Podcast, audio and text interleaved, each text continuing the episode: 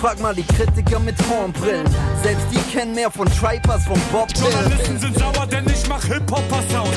Kritiker-Liebling, Kontostand niedrig. Ich hab Dank, alle meine Kritikern genug Dank, Futter meine Mentoren. Bitte widmet mir ein Distrack, weil immer Promo und Kritik steckt.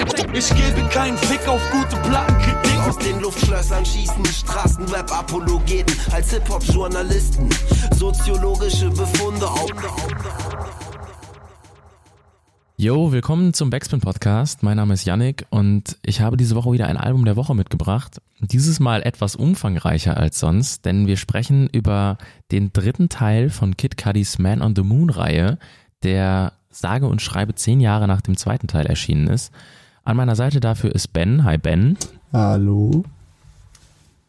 Und äh, wir widmen uns diesem doch sehr großen äh, Monument von Album jetzt in dieser Woche. Sehr kurz und knapp und deswegen versuche ich auch nicht lange drum herum zu reden.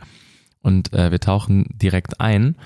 Denn erschienen ist das Ganze am vergangenen Freitag, wie äh, die meisten Kid Cudi-Alben bisher ähm, bei Republic Records, also der Universal-Tochter. Und ähm, insgesamt hat das Ganze 18 Songs, an denen 22 Produzenten beteiligt waren, äh, auf der Tracklist stehen. Das ist halt immens viele Hände, die mit in, in so ein Projekt reinarbeiten. Und deswegen ist das Ganze auch unterteilt in vier dramaturgische Akte, auf die wir gleich nochmal ein bisschen näher eingehen werden und versuchen das zu erklären. Ähm, maßgeblich produziert wurde das, wie eigentlich alle Kid Cudi-Alben bisher, von Dr. Genius, der äh, zusammen mit ihm auch die Band Wizard bildet und ähm, der als einziger dieser 22 Produzenten eben an allen Songs äh, mitgearbeitet hat. Und ähm, außerdem vielleicht noch so nennenswerte Leute, die auch viel beigesteuert haben, sind Plain Pat, ähm, den man unter anderem auch als den ehemaligen Manager von ähm, Kid Cudi und von Kanye West kennt und der auch schon seit dem ersten Mixtape von Kid Cudi eben Produktionen zu seinen Alben beisteuert und äh, außerdem Take a Day Trip, ein Duo, das ähm, bekannt wurde durch den Mobamba Beat von Shaq West und das auch mitgearbeitet hat an äh, unter anderem The Scots, also der jüngst erschienenen Kollabo von Kid Cudi und Travis Scott. Und nochmal nennenswert und auch ähm, zum Teil überraschend sind Phineas, der Bruder von Billie Eilish, der an ähm, zwei Songs mitgearbeitet hat. Natürlich ist Mike Dean wieder an Bord. Ähm, äh, man kennt ihn aus so ziemlich jedem kommerziell erfolgreichen US-Rap-Projekt der letzten 10, 15 Jahre. Äh, außerdem Wonder Girl, die man auch ähm, primär aus dem Travis Scott Produktionsumfeld kennt, und äh, Evan Mast von Red Hat Hat, ähm, ein Indie-Projekt, mit dem Kid Cudi schon häufiger kollaboriert hat, äh, ist auch wieder mit an Bord. Und insgesamt ist es das erste Soloalbum von Kid Cudi seit vier Jahren, also seit dem letzten Album Passion Pain and Demon Slaying, das so ein, eine gewisse Sonderposition in seiner Diskografie auch einnimmt, genau wie alles, was seitdem passiert ist. Und ähm, nachdem dann das lange erwartete und ähm, sehr, sehr gute rezensierte Album Kitsy Goes zusammen mit Kanye West ähm, vor zwei Jahren erschien und äh, auf dem die Liebe für, für Rockmusik, die Kid Cudi relativ offen auch in seine Projekte immer wieder mit einflechtet, relativ klar ähm, herauszuhören war und da quasi so die klarste und schönste Umsetzung gefunden hat bisher. Und auch der Weg zu diesem jetzigen Album war relativ ähm, durcheinander, denn ursprünglich wurde davon gesprochen, dass das Album Intergalactic erscheinen soll, ähm, das gekoppelt an eine Netflix-Serie ähm, sein soll. Dann erschien äh, Anfang des Jahres oder Mitte des Jahres eher äh, der, der Song Leader of the Delinquents, den Kid Cudi schon vor acht Jahren mal live gespielt hat. Man wusste dann also nicht, hm, kommt da jetzt, was kommt da jetzt? Äh, und dann folgten eben mehrere Kollabos, zum Beispiel mit Travis Scott als The Scots, ähm, mit Eminem als Man on the Moon und Slim Shady, ähm, mit Selena Gomez auf ihrem Album und außerdem äh, mit Ty Dolla Sign auf dessen Album. Und jetzt ganz, äh, jetzt mündet das Ganze quasi in, in diesem Man on the Moon 3. Und Ben, du bist großer Kid Cudi-Fan, du hast seine Karriere viel verfolgt und hast natürlich eine Meinung zum Album und ich würde dich bitten, das Ganze mal einzuordnen? Was ähm, stellt dieses Album in der mittlerweile elfjährigen Karriere von Kid Cudi dar, oder zwölfjährigen sogar?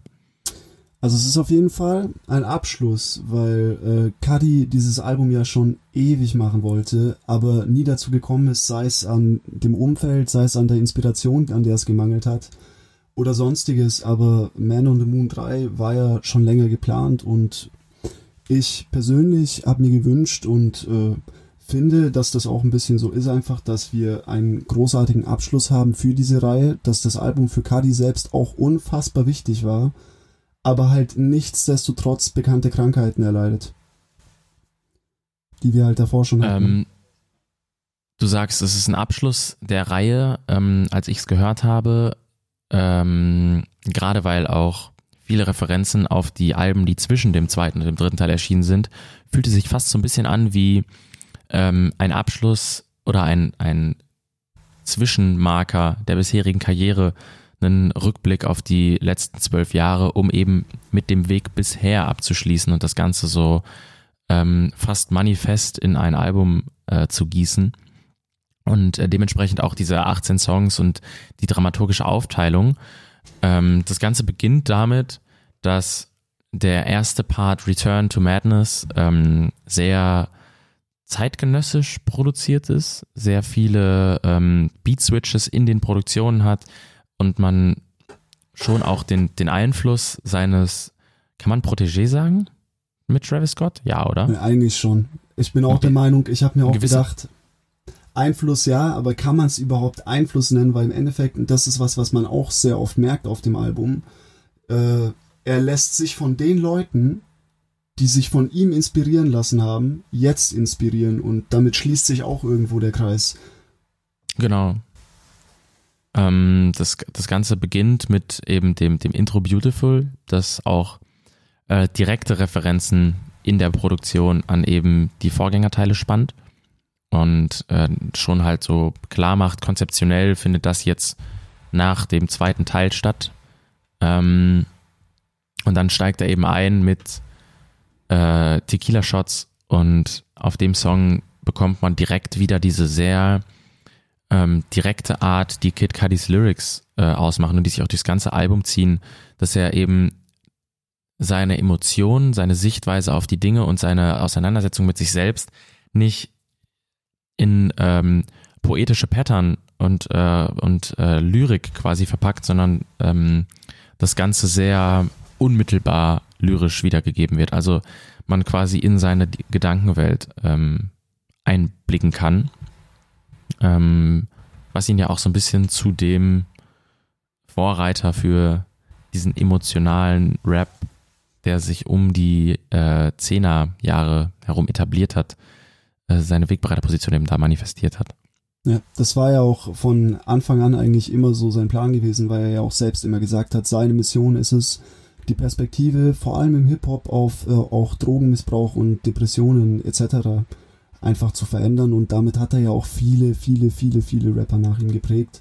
Unter anderem den Trippy Red, äh, bei dem es jetzt auch zu einer Kollabo gekommen ist auf diesem Album und der auch das selbst sagt, auch in Jaden Smith zum Beispiel, der dann in seinem Musikvideo einfach alleine diese Man on the Moon 1 Platte stehen hat. Und das sind alles Menschen, die hätte es so ohne Cudi nicht gegeben. Jetzt sind wir an dem Punkt, an dem wir natürlich äh, das Ganze zum Album der Woche gemacht haben und an dem wir äh, das auch rezensieren wollen.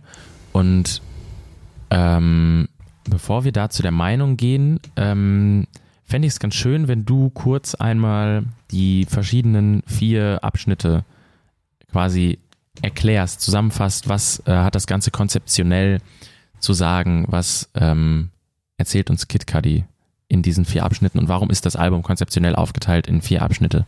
Macht das überhaupt Sinn? An sich ja, denn äh, die Intention von dem Ganzen war es hierbei, äh, so den Struggle, den er generell in den letzten Jahren hatte, zu verarbeiten und irgendwie diese, ich nenne es jetzt einfach mal Heldenwanderung, die wir ja auch prinzipiell äh, dramaturgisch in Filmen immer haben, so ein bisschen zu veranschaulichen. Denn am Anfang geht's äh, Cuddy noch relativ gut, ähm, er ist am Feiern, irgendwann merkt er, okay, zum Beispiel dieser Alkoholismus, äh, sonst was, das viele Partying und so, das macht keinen Sinn. es ist nicht gut und das ist der Auftritt von Mr. Rager, wo wir dann im zweiten Akt wären, nämlich äh, The Rager Jimenez. Also Mr. Rager selbst ist ja ein alter, Edo, äh, alter Ego von Kid Cudi und äh, das ist sinnbildlich, steht das dafür, äh, was halt alles bei ihm nicht lief. Also es ist sein drogensüchtiges, alkoholabhängiges, depressives Ich, das er bekämpfen will. Und genau darum geht's in dem zweiten Akt. Und an vielen Stellen merkt man auch äh, soundtechnisch, wie er sich verliert in dem Ganzen. Und mit Heart of Rose Gold überwindet er das Ganze so ein bisschen. Da haben wir diese Transition dann quasi. Und Rose Gold als solches soll bedeuten, dass er dieses Ganze überwunden hat, dass er ein Gewinner ist, deshalb das Gold, aber ein liebender Gewinner, weswegen wir über das Rose Gold reden. Und in Powers wird quasi verarbeitet, beziehungsweise auch einfach dargestellt, wie Cuddy es gemanagt hat, aus diesem ganzen Sumpf aus Drogen, Depressionen, Anxiety und sonst was auszubrechen. Ja, und damit äh, wären wir dann quasi äh, am, am Ende des Albums und im Jetzt auch angekommen. Und du machst damit ja schon mal auch einen interessanten Punkt auf, dass Kid Cudi ja neben seiner Rap-Karriere auch als Schauspieler tätig ist und eben sehr äh, eine sehr große Liebe für Filme und das Cineastische hegt und das deswegen auch diese äh, Struktur für ein Album relativ nahe legt. Ähm, meine Meinung dazu ist tatsächlich, dass das Ganze bisher noch nie so richtig aufgegangen ist, in der Form, in der er sich wünscht, das umzusetzen, weil ähm, man diese, diese Dramaturgie des Albums nur, also ein, einen nur hörbaren Spielfilm als Album zu kreieren, äh, ist eine unglaublich ambitionierte Idee. Und für das, was er versucht da zu erzählen, ist das Ganze meiner Meinung nach dann nicht auf der ganzen Dauer von einer Stunde und eine Stunde ist für ein Album auch schon echt lang, wenn es konzeptionell ist und man die ganze Zeit äh, versucht, aufmerksam dabei zu bleiben, denn du hast natürlich äh, eine andere äh, sensuelle Stimulation, als wenn du gleichzeitig was siehst und was hörst, wenn du nur zuhören musst. Das ist ganz, ganz ein bisschen fordernder. Und ähm, deswegen scheitert für mich dieses Album so ein bisschen auch an dem Anspruch, den er selber an seine Alben oft steckt. Ähm, dadurch, dass nicht alles so gut ineinander greift, wie es könnte, es aber trotzdem irgendwie am Ende schön umgesetzt ist. Also das ist trotz, also das ist beim, beim besten Willen kein schlechtes Album. Ich würde sogar sagen, es ist bisher sein, sein, seine beste Platte, seine schlüssigste Platte äh, und vor allen Dingen auch seine wichtigste Platte. Ähm, aber es ist für mich nicht so packend, wie es ein guter Spielfilm sein müsste, wenn er es selber ähm, mit diesem Ansatz äh, angeht, das wie einen guten Spielfilm aufzuziehen. Ja, definitiv, da gehe ich zu großen Teilen mit dir. 18 Tracks sind halt einfach eine Wucht, erst recht heute. Und ähm, ja, man merkt bei Kari einfach oft, dass es diese Perfektion ist, die ihn so antreibt, aber der er oft einfach nicht gerecht werden kann. Auf der anderen Seite haben wir dann aber auch Rapper wie einen Kendrick zum Beispiel, der damals bei Good Kid Mad City ja auch irgendwo diesen, diesen Kurzfilm damit wecken wollte und bei ihm hat das gut geklappt und wurde gut recepted und deshalb störe ich mich daran, dass, dass Cuddy das irgendwie nicht schafft, weil das Potenzial sehe ich, aber ich glaube, er will einfach zu viel. Und ich glaube, woran es bei ihm vor allem scheitert, ist, dass er nicht weiß, was er wann streichen soll, was zu viel ist und deshalb alles drin haben will weil es sehr viele Tracks auf dem Album gibt, die gut sind, aber es gibt halt auch genauso viele Tracks, die man skippt, die vielleicht einfach nur so ein bisschen an deinem Ohr vorbei plätschern oder halt einfach nicht auf diesem Album hätten stattfinden müssen. Für mich ist da ein sehr gutes Beispiel zum Beispiel der Feature-Track mit äh, Pop Smoke und Skepta. Ich bin allgemein kein Fan von posthumen Features, aber der hätte zum Beispiel nicht sein müssen, weil ich persönlich den Track stark finde, aber nicht finde, dass er in dieses Album fittet. Und äh, an dem Beispiel hätte er halt arbeiten sollen, weil es öfter mal Tracks gibt, die man sich einfach hätte, grob gesagt, sparen können, weil sie in dieses Konzept nicht fitten. Genau, da ist dann ähm, tatsächlich so ein bisschen die Frage nach dem, nach dem dramaturgischen Feingefühl und auch nach dem, was man selber ähm, für einen Kosmos versucht, um ein Album zu kreieren, denn am Ende ist das ja das, woran man es äh, messen muss. Und man kann ein so schön klingendes Album machen, wenn man selber ähm, die, Ma die, die Messlatte quasi festlegt dafür, woran es gemessen werden soll, dann hat man die auch zu überspringen. Und äh, das gelingt hier leider nicht. Trotzdem finde ich ähm, viele schöne Momente äh, auf dem Album. Äh, allen voran die wunderbare äh, Collabo Love in Me mit Phoebe Bridgers, die, die es mir sehr angetan hat, weil für mich da äh, zwei Soundkosmen eben von ähm, Kid Cudi und von Phoebe Bridgers ähm, kollidieren und nicht nach einem, also es, es harmoniert so natürlich miteinander. Ähm, man, man hat gleichzeitig irgendwie diese düsteren synthetischen äh, Bassflächen, die man aus einem Kid Cudi Song kennt, genauso wie die Toplines, die eben und dieses sehr ähm, getragene Singen, ähm, was dann auf diese fast schon orchestrale ähm, Idee von einer äh, Phoebe Bridgers, wie sie es auf den ähm, beiden Alben, die sie solo veröffentlicht hat, ähm, stellenweise durchscheinen lässt, trifft. Und wodurch das Ganze irgendwo so eine Mischung aus äh, eben Kid Cudis Space Hip Hop und Phoebe Bridgers ähm, Folk-Musik bekommt, die aber in keinem der beiden Kosmen fremd wirkt. Also es, es ist eine, eine Kollabo, die, mir, die für mich sehr gut funktioniert. Äh, genauso das Outro Lord I Know, das ähm, einen wunderschönen Abschluss für dieses Album ähm, darstellt und auch eben diese innere Ruhe, die man übrigens, man sollte sich das Zane Lowe Interview zum Album anschauen. Ähm, War Wahnsinn. Die innere Ruhe, die Kid Cudi, die Kid Cudi ausstrahlt äh, und die Zufriedenheit, die ähm, zeigt merkbar, dass eben der Weg zu diesem Album sehr, sehr lang und hart und vor allen Dingen auch langwierig für ihn war. Ähm, man erinnert sich an die mit dem letzten Soloalbum Passion Pain and Demon Slaying einhergehende ähm, äh, Selbsteinweisung in psychiatrische Behandlung äh, aufgrund seiner Depression, die er dann mittlerweile überwunden hat. Und man merkt eben an sowohl diesem Album als auch dem, was um dieses Album rum passiert, dass es sehr losgelöst ist und dass es so ein bisschen die Platte ist, die er immer hätte machen müssen und für die nie so wirklich der, für die er die, die ähm, Tools noch nicht hatte. Ja. Da redet er im äh, Interview mit Zane Lowe auch darüber, dass, dass er ja vor Aufgaben stand und durch äh, seine eigenen Erfahrungen eben dann quasi diese Tools bekommen hat, um sie dann, wenn er das nächste Mal in die Situation kommt, anwenden zu können. Und ähm, gerade dieses Album macht gespannt darauf, was kommt, wenn jetzt diese Trilogie abgeschlossen ist. Wobei man das ja auch nicht sicher weiß. Also es ist ja immer nur eine Mutmaßung. Ich glaube, selbst hat er noch nie von der Trilogie geredet. Aber gespannt bin ich auf jeden Fall auch. Und es ist auch wahnsinnig wichtig, dass ein Album wie, wie so eins eben zu einer Zeit wie gerade jetzt kommt, weil Kari halt schon immer relatable war und immer über seine Struggles geredet hat. Und wenn man so etwas braucht, dann jetzt. Das ist schon ein ziemlich schönes Schlusswort. Ich glaube, wir, wir äh, sliden damit jetzt dann schon ins, ins Fazit. Ähm, und du gibst mir eine ganz kurze Summary deiner Meinung zum Album und eine Punktzahl von 1 bis 10.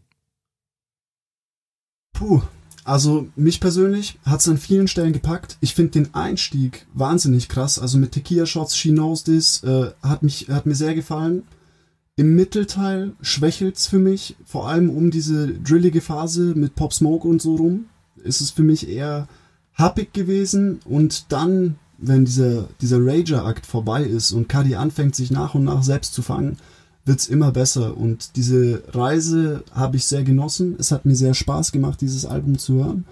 Aber es, es scheitert an seiner Langatmigkeit. Und wenn ich mir jetzt überlege, so was ich im Nachhinein hören werde, dann wird es vielleicht Lord I Know sein, She Knows This, Tequila Shots und ähm, die Collabo mit Phoebe Bridges und ansonsten eher wenig. Aber an sich und weil das Album halt auch für ihn so eine wichtige Rolle gespielt hat, bin ich bei einer 7 von 10. Bei der Wertung würde ich mitgehen und ähm, zu der Einschätzung auch äh, am Ende vielleicht wieder ein gutes Beispiel dafür, dass er so als Charakter und auch den Soundentwurf, den er versucht äh, durchzubringen, am Ende vielleicht wichtiger für die Rap-Szene und auch für Popmusik generell äh, ist als seine Alben. Also dass das ein, ein Künstler ist, den man vielleicht nicht immer an der Qualität der Alben messen muss, sondern an dem, was er mit der Quintessenz dieser Alben kulturell bewegt. Und ich glaube, da wird das auch noch wieder einen vielleicht nicht so wichtigen Impact haben wie seine Frühwerke, aber zumindestens ähm, ist das jetzt die musikalische, ähm, er hat sich sein Hack geholt, so Der Kreis diesem schließt Album sich. meiner Meinung nach. Der Ja. Kreis schließt sich. Wunderbar. Dankeschön, Ben. Wir sind schon am Ende und hören uns nächste Woche wieder. Dann mit, boah, mal schauen. Es wird ja langsam etwas dünner mit, mit Releases, die, die rauskommen zum Jahresende. Aber irgendwas finden wir sicherlich. Also dann, adios.